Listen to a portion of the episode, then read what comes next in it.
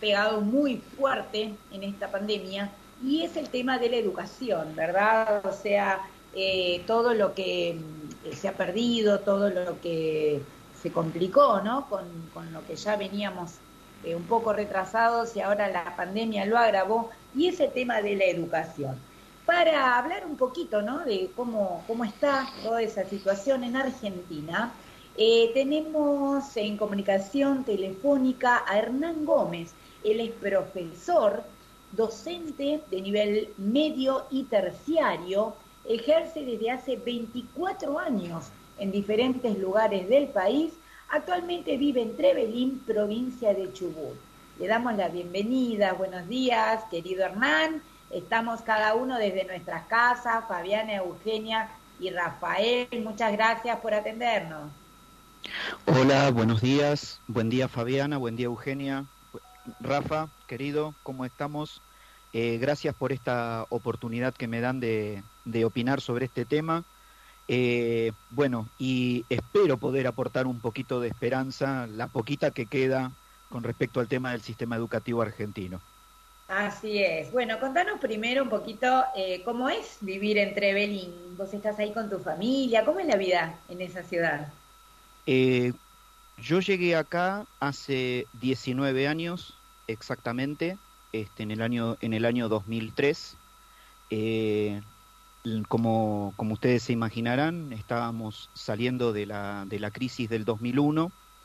Em, yo siempre fui un convencido de que la salida de este país no está en Ezeiza, eh, y en ese momento de mi vida dije, la salida del, del país está cruzando el río Colorado, y mm, en ese momento le dije a la que en, ese, en, ese entonces era mi novia y actualmente es mi esposa, le dije, nos vamos.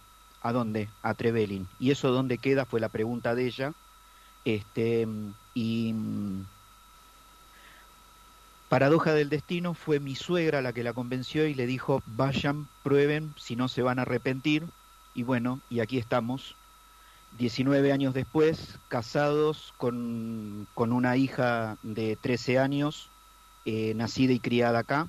Este, ella es totalmente patagónica. Este, y te puedo asegurar que es una comunidad de 12.000 habitantes, este, con lo cual te imaginarás, mi hija con 13 años puede salir a la calle con plata en la mano, ir a hacer las compras, volver con la compra al vuelto, que te saluden en la panadería, que te saluden en la calle, que, este, bueno, y, habiéndote dedicado a la docencia tanto tiempo en una comunidad como esta, imagínate, te cruzas con todo el mundo y es hola profe, y te dice hola profe desde un señor de 30 pirulos hasta un chico de, de 14, 15.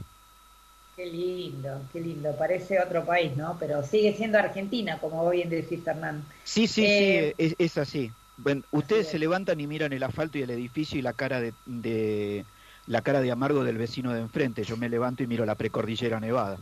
Qué maravilla. Bueno, nos vamos todos. ¿eh? Qué bien que nos estás vendiendo esa parte del país. Me encantó. Bueno, Euge. Hola Hernán, bienvenido. Qué, lindo comunicarnos y poder charlar y que nos cuentes de, de lo que está pasando ¿no? en nuestro país. Bueno, queríamos preguntarte ¿Cuál es la situación de la educación allí en Trevelín? Eh, si después lo puedes ampliar un poquito a la provincia de Chubut este, y que nos cuentes a ver qué, cuál es tu mirada sobre todo esto.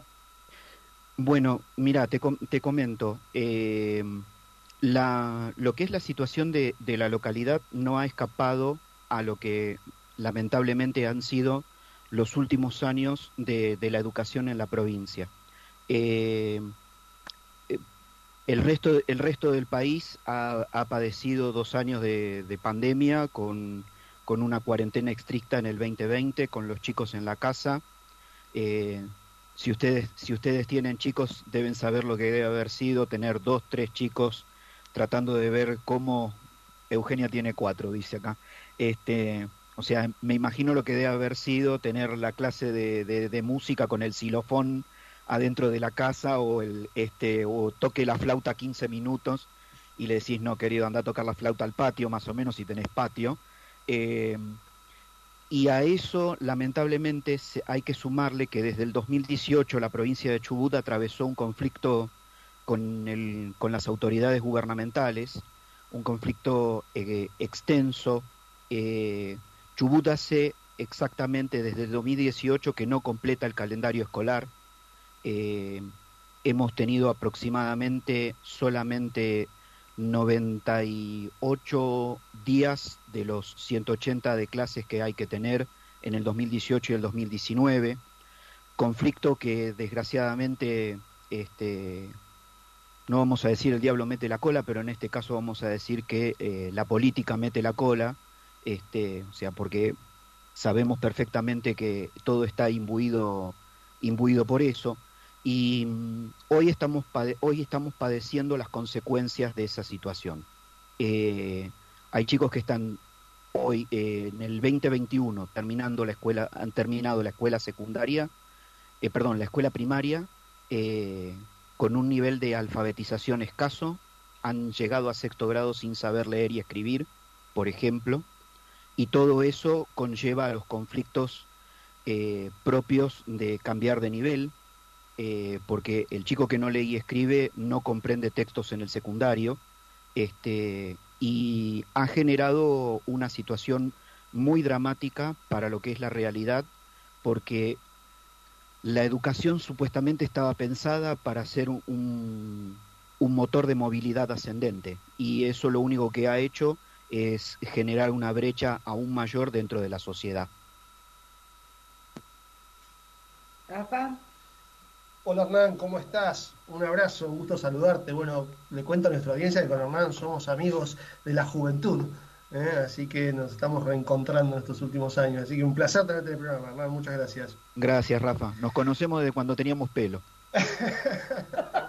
Igual Rafa lo sigue teniendo, ¿eh? no sé cómo hace, pero sigue teniendo pelo. Un poco canoso, pero bueno. bueno, además, no, yo te escuchaba, la verdad que también realmente recordaba ¿no? los años de, mi juventud y de las, la escuela. Yo también fui a la escuela pública realmente y la recuerdo con, con, mucho cariño, más allá de todo lo que hoy se perdió. ¿no? Bueno, vos, vos recién comentabas sobre lo que pasa en la provincia de Chubut. Yo te quería también preguntar, ¿cuál es tu opinión sobre el estado general de la educación en Argentina, digamos? ¿no? Yo sé que vos estás en contacto con profesores y maestros del resto del país. ¿Se repite la situación esta que estás describiendo en Chubut? Eh, el nivel de gravedad que, atraviesa la provincia de Chubut, por ahí, por ahí no tanto. Hay provincias que han tenido conflictos similares. Eh, Santa Cruz es el caso de una, una de las provincias que a, raíz de los conflictos docentes eh, y gremiales no tampoco ha completado su calendario escolar. Otros han sido el caso de provincias como, como el Chaco, por ejemplo, eh, donde también se han dado situaciones similares por ahí con anterioridad al, al tiempo que hemos vivido nosotros. Yo lamentablemente en eso soy un poco pesimista. Eh, yo digo que la educación, la educación argentina de haber sido eh, una bandera y un ejemplo, este, pues todo el mundo se acuerda de que eh, gracias a la, educación a la educación estatal argentina hemos tenido cinco premios Nobel, pero pensemos que el último premio Nobel lo tuvimos en 1981, eh, o sea, de 1981 por acá ha, sido no hemos tenido de nuevo esa ese placer o ese beneficio de, lograr que una persona formada en la educación argentina llegue a obtener un premio tan relevante como el Nobel. Eh, y hablando de disciplinas como el, como el caso de César Minten, que fue el último que obtuvo el premio Nobel de Medicina. Eh, yo siempre digo que la, que la educación argentina lamentablemente dejó de ser un Titanic hundiéndose, en donde los docentes éramos la orquesta tocando en la cubierta, a, ser Leonardo DiCaprio flotando en la tapa del piano, este, directamente. Es decir, nos encontramos prácticamente a la, a la deriva. Eh, el mayor ejemplo lo hemos vivido eh, durante estos dos años de, pandemia y de cuarentenas estrictas, eh, donde muchas veces la, la, única instrucción que recibíamos los, los docentes de cómo sobrellevar esta situación era hagan lo que puedan. Eh, sobre todo en lo que es la educación estatal. Probablemente algunos colegios de gestión privada, de los cuales yo conozco y tengo, tengo algunas experiencias, sé que pudieron sobrellevarlo de una manera mejor porque hubo un compromiso de la, de la institución escolar de, de generar la contención que las familias necesitaban para ese momento y eh, llevar adelante eh, el proceso educativo y que el proceso, educa y que el proceso educativo significara no, no, perder, eh, no perder a nadie en el, en el camino. Nosotros acá se estima que en, en, toda la República Argentina, por ejemplo, en nivel medio, hay un millón de chicos que se quedaron afuera del sistema durante, durante la pandemia. Es decir, son alumnos que perdieron el vínculo con, con la escuela. Eh, y perdieron el vínculo con la escuela no por una cuestión de voluntad propia, sino por una cuestión de que no hubo forma de, de, sobre, de sobrellevarlo. Eh, les pongo un ejemplo que me pasó a mí este, acá, en, acá Trevelin. Eh, un día me llega un, bueno, obviamente el teléfono celular y el WhatsApp se transformó en un medio de contacto 24/7. Un día me llega un, me llega un mensaje y este me pone hola profe, una alumna. Entonces le contesto, hola, ¿qué necesitas? ¿Tenés alguna consulta? Pues justamente había mandado hacia un tiempo unas consignas de una actividad que estaba esperando la devolución. Pasa el tiempo, pasa el tiempo, pasa el tiempo, no me contesta, ya me empiezo a preocupar, le pregunto a mi esposa qué hacemos, este, y al rato recibo un nuevo mensaje y me dice, Pere que, el mensaje decía así, Pere, en vez de espere, Pere, Pere que estoy arriba de una piedra en el campo de mi mamá buscando señal. Y entonces le contesto, no te preocupes, cuando vuelvas al pueblo me mandas, me el trabajo. Y al, al segundo me entra un archivo de Word y me pone, ahí salió el trabajo. Eh, eso es un claro ejemplo de lo que ha sido tratar de generar vínculo con, con los alumnos durante, durante este periodo de, de cuarentena y de pandemia. Eso trajo aparejado un montón de, dificultades, otras dificultades que se pusieron en evidencia eh, y que lamentablemente no, no, estábamos ninguno de los docentes preparados para tratar de, de subsanarlo, porque uno podía tener algún tipo de preparación, yo hice una especialización en educación y uso de las TIC en su momento, eh, posibilidad que se nos dio para, para estudiar a los docentes. Yo me preparé, pero del colegio, en el colegio donde yo trabajaba, que es una escuela del Estado, eh, de 130 profesores, el curso lo hicieron tres. O sea, lo hice yo, otro compañero y, y, otra, y otra docente, y fueron, fuimos los únicos que lo, que lo terminamos. Entonces, yo me encontré con herramientas con las cuales poder afrontar y hacer una educación virtual, por ejemplo. Eh, pero el resto de mis compañeros no, sumado a, actitudes de desidia que uno observó eh, de parte de, los docentes. Porque uno podría decir, está bien, un padre dice, mi hijo no va a hacer nada en este contexto. ¿Qué nos pasó? Familias que vinieron, fueron a la escuela a decirle al directivo que tenía que estar de en guardia pasiva, eh, no, no hay, no hay forma de, conseguir que este chico haga nada, porque la familia no lo va a apoyar. Perfecto. Pero también uno se encontraba con docentes que no hacían absolutamente nada. Entonces, todo eso fue complejizando la situación hasta entrar en un proceso de decadencia absoluta, que es una de las cosas en las que nos encontramos hoy, y es algo que muy difícil, muy difícil de, de remontar, porque evidentemente uno no observa que haya una voluntad de querer que el sistema educativo remonte esta situación.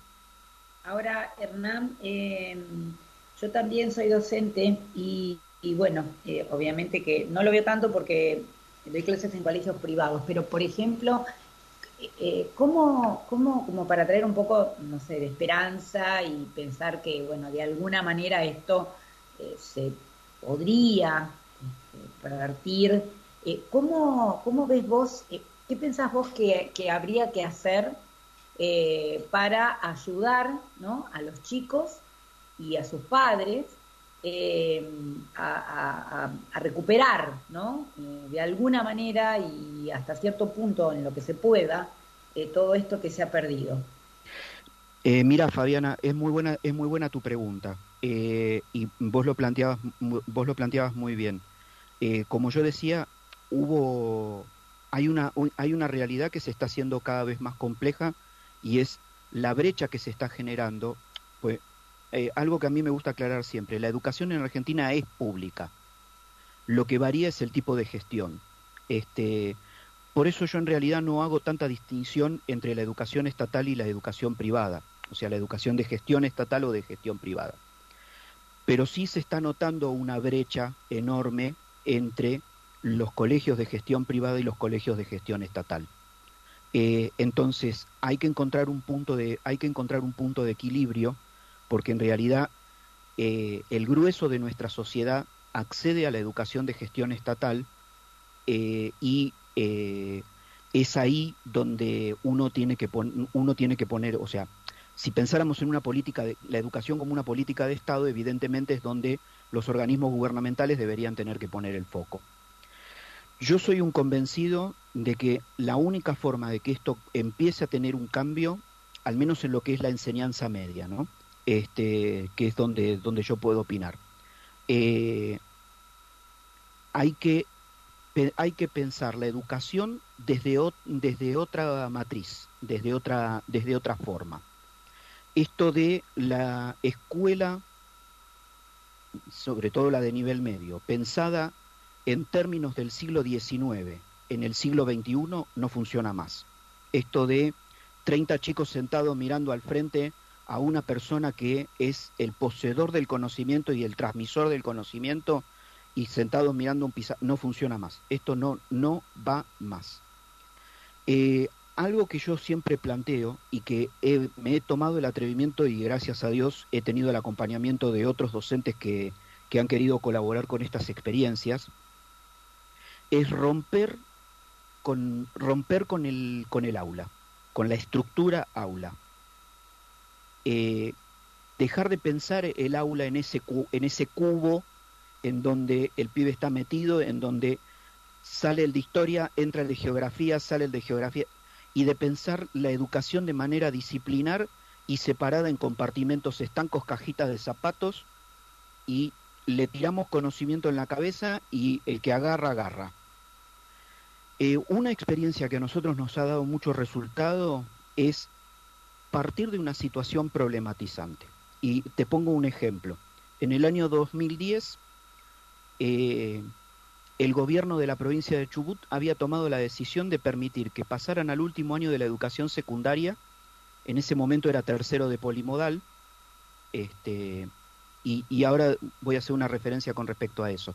Eh, era el, era el tercero de polimodal, la, provincia de Chubut había implementado la educación general básica y el polimodal, y habían permitido pasar a, tercero de polimodal con el 60% de las materias aprobadas.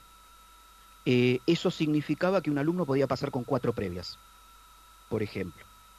Entonces, con un grupo de profesores dijimos, estos chicos no se van a, no se van a graduar nunca porque con las materias que arrastran, más las dificultades que se iban a encontrar con las materias del último año, iban a tener 18 o 20 materias que aprobar y no lo iban a hacer. Entonces ingresamos un día cinco profesores así al aula y le dijimos, eh, ustedes van a trabajar en un proyecto y tienen que solucionar un problema. Si ustedes solucionan este problema y nosotros observamos que lo hacen, ustedes van a tener las cinco materias aprobadas. Pero si no lo hacen, se van a llevar las cinco materias a diciembre. La cara de los tipos fue impresionante. Eh, eran 60 alumnos. Desaprobaron cuatro. Y los que desaprobaron, desaprobaron porque no les daba el porcentaje de asistencia. O sea, porque habían faltado mucho. Porque cuando iban, trabajaban, colaboraban yo te puedo asegurar, mira, eh, parte de ese trabajo implicó armar un ciclo de seminarios y conferencias y que ellos buscaran expertos que hablaran del tema sobre el, que tenían que solucionar el problema. Y ellos armaban la presentación, leían el currículum, organizaban el salón, eh, mandaban, armaban las invitaciones, invitaban a, la, invitaban a la gente, acomodaban al público, recibían a las autoridades. Me acuerdo que eh, yo les dije, los quiero a todos presentables y un día los tenía a todos los varones parados en la puerta de mi casa, profe, nos presta corbatas porque queremos ir de corbata. Este, se habían conseguido sacos, las, las, chicas se habían, se habían puesto blusa, pollerita. Eh, era una cosa, era una cosa impresionante los tipos presentables y me acuerdo que el, el tema era recuperar el ramal ferroviario el Jacobasi. Eh, le habíamos tirado ese desafío y, y le decimos a, y, y, y, los tipos la, en la última la última conferencia habían conseguido invitar al doctor Juan Rocatagliata, que es un geógrafo importantísimo, experto en ferrocarriles. Cuando terminó la conferencia, se le acercaron 10 y le dijeron, doctor, disculpe, de todo lo que usted dijo no estamos para nada de acuerdo.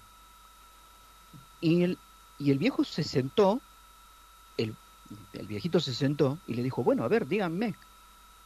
Se armó un ping-pong ahí, no, porque tal cosa y tal otra. Y, y, claro. y, yo los miraba y decía, ¿y estos son los que antes no me daban un oral en clase? No creer, claro. y, y entonces yo digo, esto es lo que hay que hacer. Esto es lo que hay que La hacer. Educación en base a proyectos y con metodología atractiva para los chicos, que lo haga motivadora, ¿verdad? Sí. Mira, eh, hay, una, hay una pedagoga catalana eh, que yo sigo mucho, que es la, la profesora Dolores Rey, y ella planteó algo que eh, suena, enfer suena enfermedad porque es la teoría del tic-tac-tep. Este, eh, el, eh, el, TIC es la tecnología de la información y la comunicación. TAC es teoría de la apropiación del conocimiento y TEP es técnicas del empoderamiento participativo. Entonces es cómo le enseño a un adolescente a valorar el conocimiento porque descubre que el conocimiento le puede servir para modificar su entorno. Entonces se apropia del conocimiento para empoderarse y participativamente lograr una modificación de su, de su entorno. Eso yo siempre lo, observ, lo observaba eh, dando educación, eh, o sea, las, las, materias que yo doy son las vinculadas a educación ciudadana, ¿sí? Uh -huh. Ustedes se acordarán de la, de la estimada y, bien, y nunca bien ponderada educación cívica, que después sí, fue formación ética cívica. y ciudadana y que hoy es construcción ciudadana, y como digo sí. yo siempre, es el mismo chancho con distinto collar. Este, el, eh, entonces, esto de me apropio del conocimiento para transformar mi entorno. Y ahí es donde el estudiante solo descubre, solo descubre que el conocimiento es valioso. Uh -huh. Ahora, esto solamente lo podemos hacer si retrotraemos eh, un, un paradigma porque hay un problema serio en la educación y es que los docentes dejamos de ser docentes para ser trabajadores de la educación.